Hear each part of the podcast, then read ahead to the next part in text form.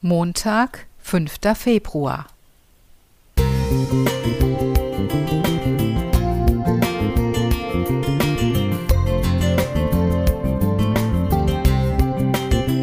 Ein kleiner Lichtblick für den Tag.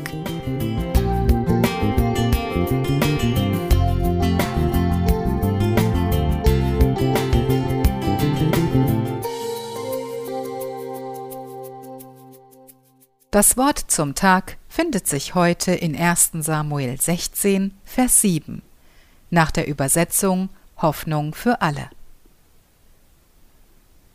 Doch der Herr sagte zu ihm, Lass dich von seinem Aussehen und von seiner Größe nicht beeindrucken.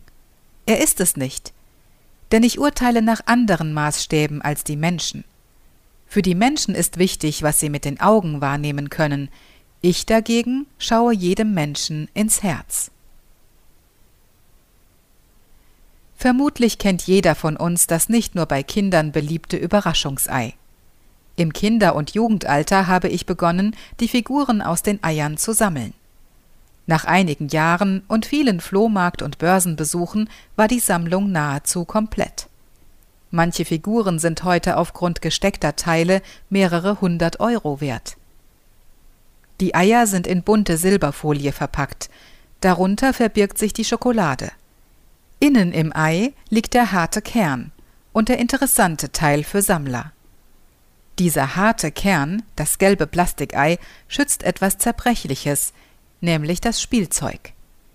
Gleichen nicht auch wir Menschen einem solchen Überraschungsei?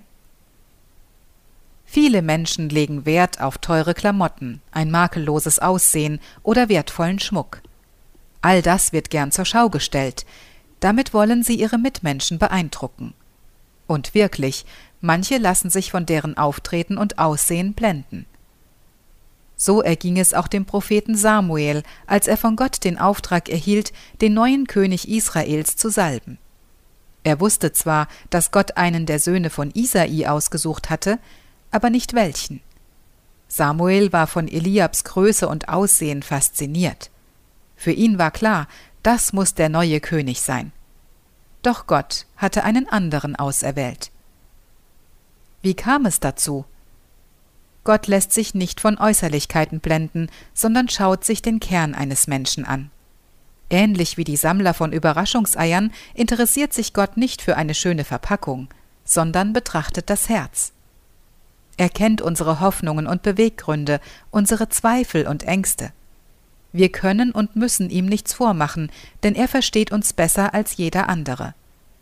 Wenn wir uns das immer wieder bewusst machen und uns auch den Spiegel vorhalten lassen, dann können wir an uns arbeiten und damit nur gewinnen. Annika Geiger